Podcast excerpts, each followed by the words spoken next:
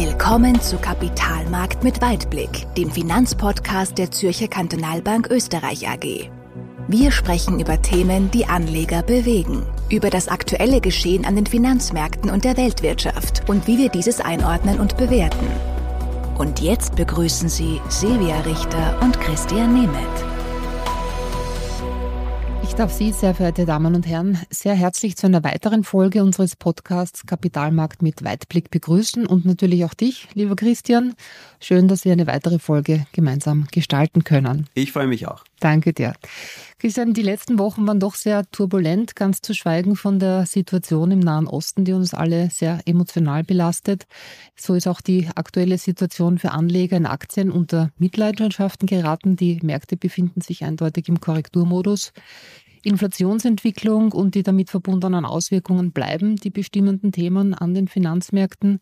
Die Berichtssaison ist im vollen Gange. Wir hatten ja letzte Woche die Sitzungen der EZB sowie der FED und am Freitag sind auch die Arbeitsmarktdaten der USA veröffentlicht worden. Aber vielleicht kannst du uns da bitte mal kurz einen Überblick darüber geben, was in den letzten Wochen da alles passiert ist. Ja, danke Silvi für die Einleitung. Du hast viele Themen schon mhm. angerissen. es ist viel, viel passiert. passiert. Es ist viel passiert. Ja. Und gleichzeitig muss man sagen, viele, viele Themen gehen in diese Richtung, wie wir sie auch erwartet haben. Mhm. Ja, also natürlich mit dem Nahostkonflikt, das hat niemand äh, erwarten können, eine ganz furchtbare menschliche Tragödie. Aber rein von den, von den ähm, sagen wir mal, Fundamentalfaktoren, die sonst hier immer sind, haben wir wenig Veränderung von den bestimmenden Themen. Ja, also es geht um Wirtschaftswachstum, es geht um Inflation. Aber schauen wir es uns da rein mal, mal Bitte, an ja. und gehen dann die einzelnen mhm. Punkte durch. Ja. Was Inflation betrifft, glaube ich, sind wir auf einem sehr guten sehr guten Weg. Wenn man sich nur anschaut, zum Beispiel jetzt auch ganz, ganz frisch reingekommen, auch die Zahlen aus der Eurozone. Da sind jetzt die, die erste Schätzung von der Statistikbehörde, die erste Hochrechnung ist jetzt bei 2,9 Prozent nach 4,3 im Vormonat. Und wenn man sich überlegt, wir waren so vor rund einem Jahr, letztes Jahr im Herbst, waren wir bei über 10 Prozent, 10,6 Prozent. Mhm. Also ähm, ja, wir sind noch immer, vor allem auch jetzt in einzelnen Volkswirtschaften, nicht alle auf diesen 2,9 Prozent. In Österreich können wir davon ja auch immer ein, ein Lied davon singen. Aber es geht in die richtige Richtung, es geht international in die richtige Richtung. Wir sehen auch in Amerika, dass die Inflationsraten sich beruhigen. Ähm, es dauert auch, und das ist auch immer das, glaube ich, was man sich vor Augen führen muss, auch diese Wirkungszusammenhänge. Notenbanken haben ja in einem sehr dramatischen Ausmaß die Zinsen angehoben. Und es dauert, bis das auch wirkt. Und ich glaube, wir sehen jetzt auch, wie lang das teilweise dauern kann. Und das ist auch der Grund, du hast das angerissen, EZB hat die Füße stillgehalten, ähm, die Fed hat nichts gemacht, die Bank of England genauso. Also unserer äh, Einschätzung nach sind die Leitzinserhöhungen durch. Ja, muss man klar sagen, wir glauben nicht, dass noch was kommt. Vielleicht bei der einen oder anderen nochmal ein finaler Schritt, wenn jetzt irgendwo noch was hochkommt. Aber im Moment sehen wir, was die Daten betrifft, eine Bestätigung unserer Einschätzung, dass das äh, Leitzinsniveau erreicht ist und dass wir jetzt, äh, wir haben das ja schon mal beschrieben, es ist, es ist eben nicht Matterhorn, sondern eher Plateau, Tafelberg. Ja. Mhm und ähm, dass das eine Zeit lang jetzt auf diesem Niveau bleiben wird und dann kommen dann Richtung 2024 irgendwann einmal auch dann die Fantasien, dass irgendwann einmal vielleicht die eine oder andere Notenbank dann auch beginnt zu senken, weil das muss man auch dazu sagen, die Wirtschaft leidet darunter. Ja, das werden wir auch zeitverzögert sehen. Ja, und das ist, glaube ich, auch etwas, also bis wir dann wirklich äh, rezessive Tendenzen haben und bis es dann, das sind ja per Definition zwei Quartale mit negativem Wirtschaftswachstum wird das dauern. Aber wir, wir sehen das bei den vorlaufenden Indikatoren, wir sehen das bei Umfrageindikatoren. Das Wirtschaftswachstum geht zurück. Auch wenn wir jetzt in Amerika nochmal ein bombiges drittes Quartal gehabt haben. Ja. Absolut, das muss man wirklich immer wieder betonen. Das waren ja sensationelle Zahlen, die da reingekommen sind. Absolut, ja. ja. Und es vieles auch nochmal vom privaten Konsum gestützt und das mhm. wird auf Dauer nicht so gehen. Mhm. Ja. Mhm. Und du hast auch den Arbeitsmarkt angesprochen. Das ist schon ein bisschen auch ein Phänomen und ich glaube, da, da muss man schon noch mal ein bisschen tiefer bohren, weil beim Arbeitsmarkt. Wir sehen, dass sich auch hier eine Trendwende abzeichnet, aber wesentlich langsamer ähm, als vielleicht ursprünglich prognostiziert und erwartet. Der Arbeitsmarkt ist auch ein sehr stark äh, zeitlich nachlaufender Indikator. Also wenn du dir so anschaust, was ist eher früh und was ist spät, dann ist der Arbeitsmarkt immer relativ spät.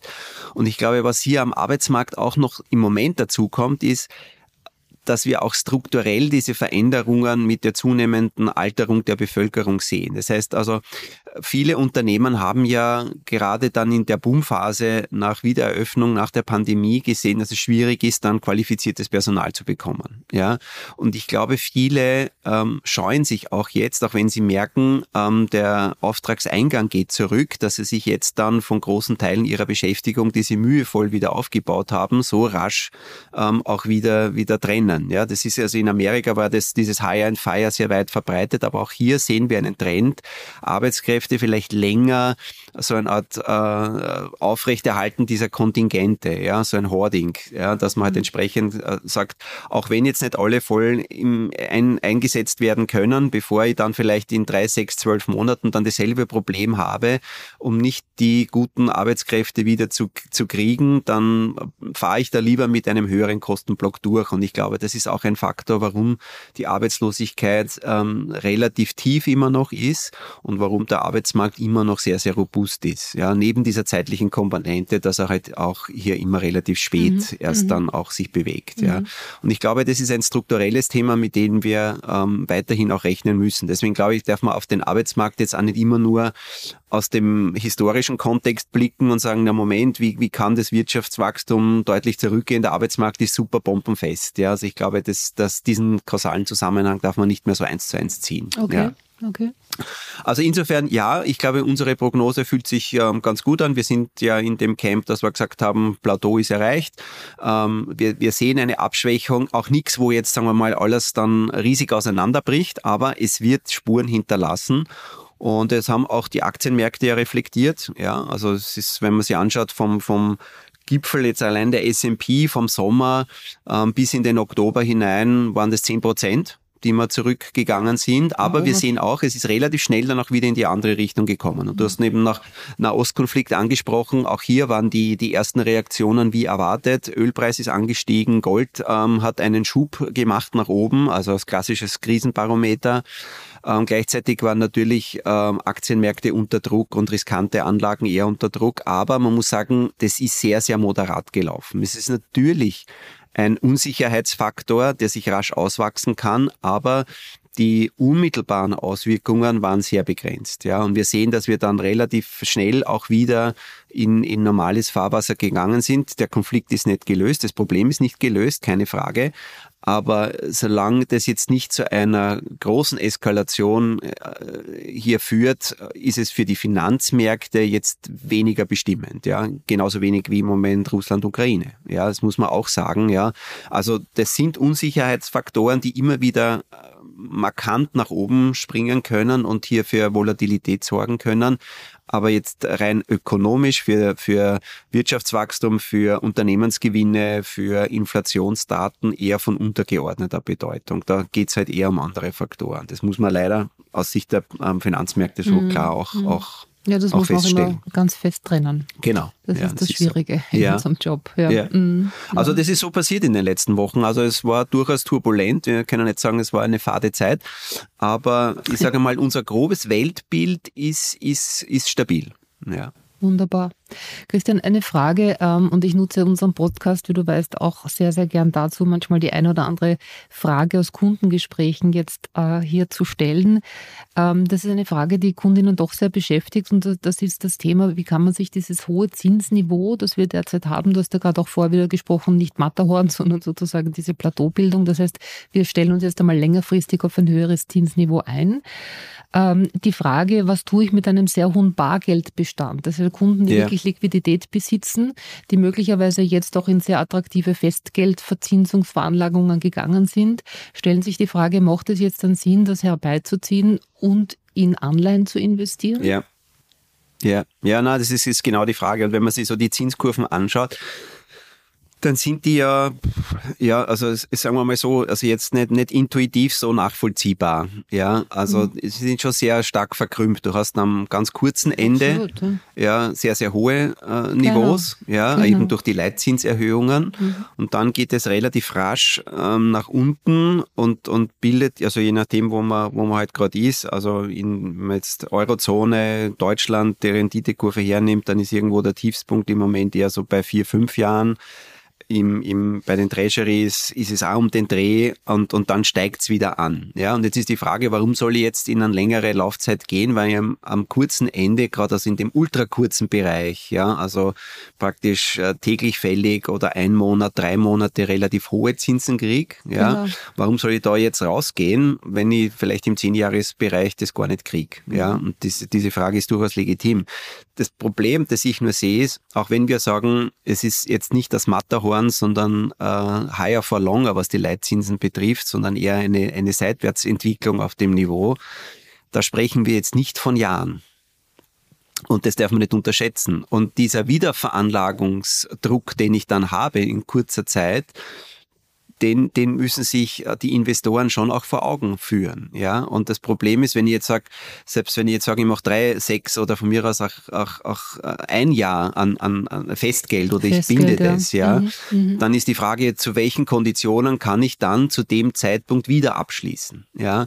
Und, und das ist das Problem. Und die Kurve fällt ja dann nach einem Jahr relativ steil nach unten ab, weil ja jeder implizit davon ausgeht, dass dieses Niveau jetzt nicht auf fünf oder zehn Jahre gehalten werden kann. So Wenn das die Erwartung wäre, ähm, dann muss man auch dazu sagen, dann macht Sinn, im ganz ultra kurzen Bereich zu sein. Ich habe kein Durationsrisiko, ich, ich roll das vor mich weiter, genau. nur das ist nicht realistisch. Mhm. Ja, das heißt, es mhm. macht durchaus Sinn, sich auch äh, zumindest mit einem Teil längerfristig zu binden, sofern der Anlagehorizont gegeben ist. Und das ist immer dann die Frage ähm, auch an den, an den Investor.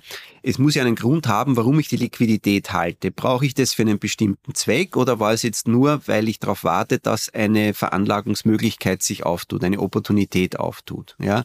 Und die tut sich meiner Meinung nach auf. Ja? Das heißt also, ich würde eher die Duration verlängern, die Laufzeit verlängern. Ich würde durchaus in den längeren Bereich gehen, weil es absolut attraktiv ist, auch wenn man sagt, naja, ähm, warum warum soll ich das jetzt machen? Weil dieses Wiederveranlagungsrisiko das, das darf man nicht unterschätzen, ja, weil das kommt, ja. Und Wenn du von diesem längeren Zeithorizont sprichst, welchen Zeithorizont sprichst du da an? Drei bis fünf Jahre im Anleihensegment? Also was wir schon ähm, empfehlen würden, wäre dann eher den, den längeren Bereich zu nehmen und das vielleicht zu kombinieren mit dem ganz kurzen und je okay. nachdem von der Risikoposition das halt dann so zu steuern. Ja, das heißt, ich lasse halt einen Teil im Moment noch auf dem kurzen Bereich, gehe aber dann, ich würde eher über den fünfjährigen Bereich hinausgehen, weil ich da den größten Hebel habe, dass ich von den ähm, dann auch irgendwann einmal wieder fallenden Renditen mhm. auch, auch mhm. profitiere. Ja, und Renditen sprechen wir immer von den langen Laufzeiten mhm. und nicht vom, vom praktisch von den Zinsen am, am kurzen Ende. Mhm. Ja.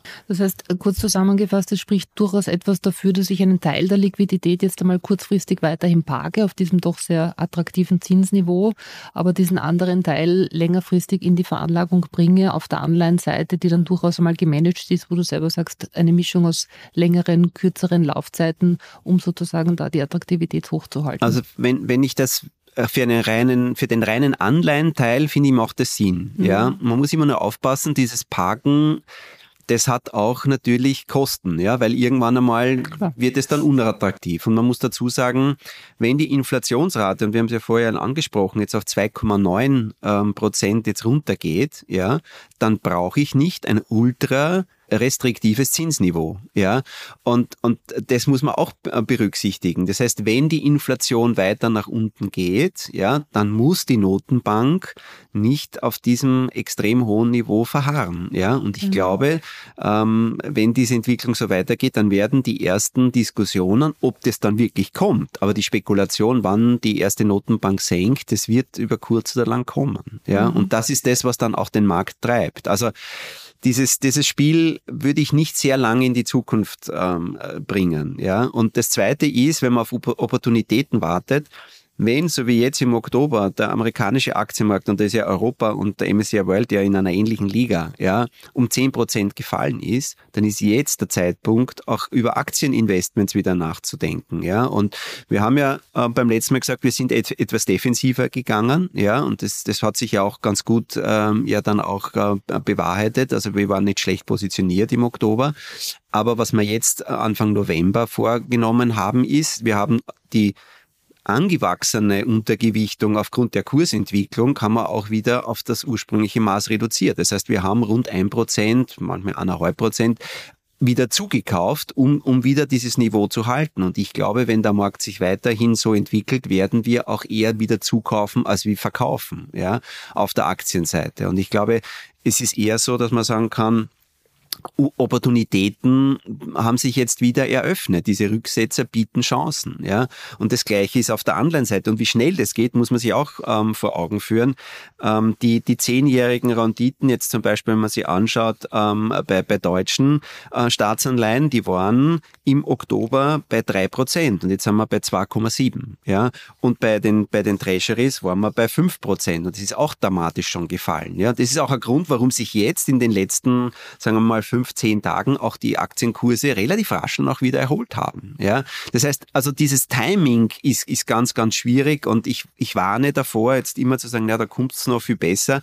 Ähm, ich würde, ich würde sowohl auf der Aktienseite ein bisschen zukaufen, jetzt nicht aggressiv werden. Mhm. Ich würde auf der Anleihenseite definitiv die längeren Laufzeiten mit ins Boot nehmen, wenn ich keine habe, ja, weil ähm, nach anderthalb Jahren eher schwierigen Zeiten auf der Anleihenseite und dort, wo wir jetzt auch auf der Zinsseite stehen mit den Notenbankentscheidungen, ist das, ist das definitiv attraktiver geworden. Mhm. Ja, mhm. und, und da, da muss man rein. Da muss mhm. man rein. Mhm. Also raus sozusagen aus dem Cash, außer wie gesagt mit diesem kleinen Betrag, den ich möglicherweise brauche, hängt natürlich immer ganz individuell von der jeweiligen juristischen Person ab. Ist es eine Stiftung, ist es eine Firma, je nachdem, was plane ich mit der Liquidität. Aber wenn ich sie nicht brauche, hinein in ein aktiv gemanagtes Portfolio. Definitiv, definitiv. Ja. Es ist auch gar nicht so leicht, das auch zu realisieren. Aktien natürlich auch wieder hier äh, repräsentieren soll. Ganz ja. genau. Und ja. es ist ja gar nicht so einfach, auch dieses Zinsniveau auch immer zu bekommen. Ja, also es ist gar nicht so einfach, das umzusetzen. Ja, die Festgeldgeschichten äh, sind ja nicht immer nur ähm, super attraktiv jetzt auch mhm. gepreist, muss man mhm. auch dazu sagen. Mhm. Ja, also mhm. wir bieten hier, glaube ich, sehr äh, vernünftige Konditionen an. Aber Absolut, ich glaube, es ist im, im Gesamtmarkt, wenn wir auch selber uns anschauen, ähm, im Interbankenhandel Einzelhandel, es ist teilweise gar nicht so einfach. Ja? Also da hier wirklich gute Angebote zu finden. Die Zeiten bleiben spannend. Ja, definitiv, definitiv. ja, ja. ja, Dann sage ich mal herzlichen Dank, Christian, für den Rückblick. Wir haben jetzt doch fünf Wochen einmal Pause gehabt zwischen den beiden Podcasts, ein bisschen eine längere Phase. Wir hören einander dann wieder im Dezember. Ich denke, dass wir da bereits auch einen ersten Ein- oder Ausblick in das kommende Jahr 2024 Ihnen, meine Damen und Herren, bereits geben werden können. Ich danke Ihnen liebe Damen und Herren, wie immer für Ihre Zeit und Ihr Interesse. Christian, ganz herzlichen Dank auch an dich und Ihnen allen einen schönen und einen gesunden November und herzliche Grüße. Silvia Richter. Kapitalmarkt mit Weitblick. Wenn Ihnen diese Episode gefallen hat, dann abonnieren Sie unseren Podcast auf iTunes oder Spotify. Oder besuchen Sie uns auf unserer Website www.zkb-oe.at. Wir freuen uns, wenn Sie auch nächstes Mal wieder dabei sind. Vielen Dank fürs Zuhören. Die Inhalte sind allgemeiner Natur und stellen keine Anlageberatung, sonstige Empfehlung oder Anregungen zu Anlagestrategien in Bezug auf ein oder mehrere Finanzinstrumente oder Emittenten von Finanzinstrumenten dar. Bitte beachten Sie die rechtlichen Hinweise auf www.zkb-oe.at.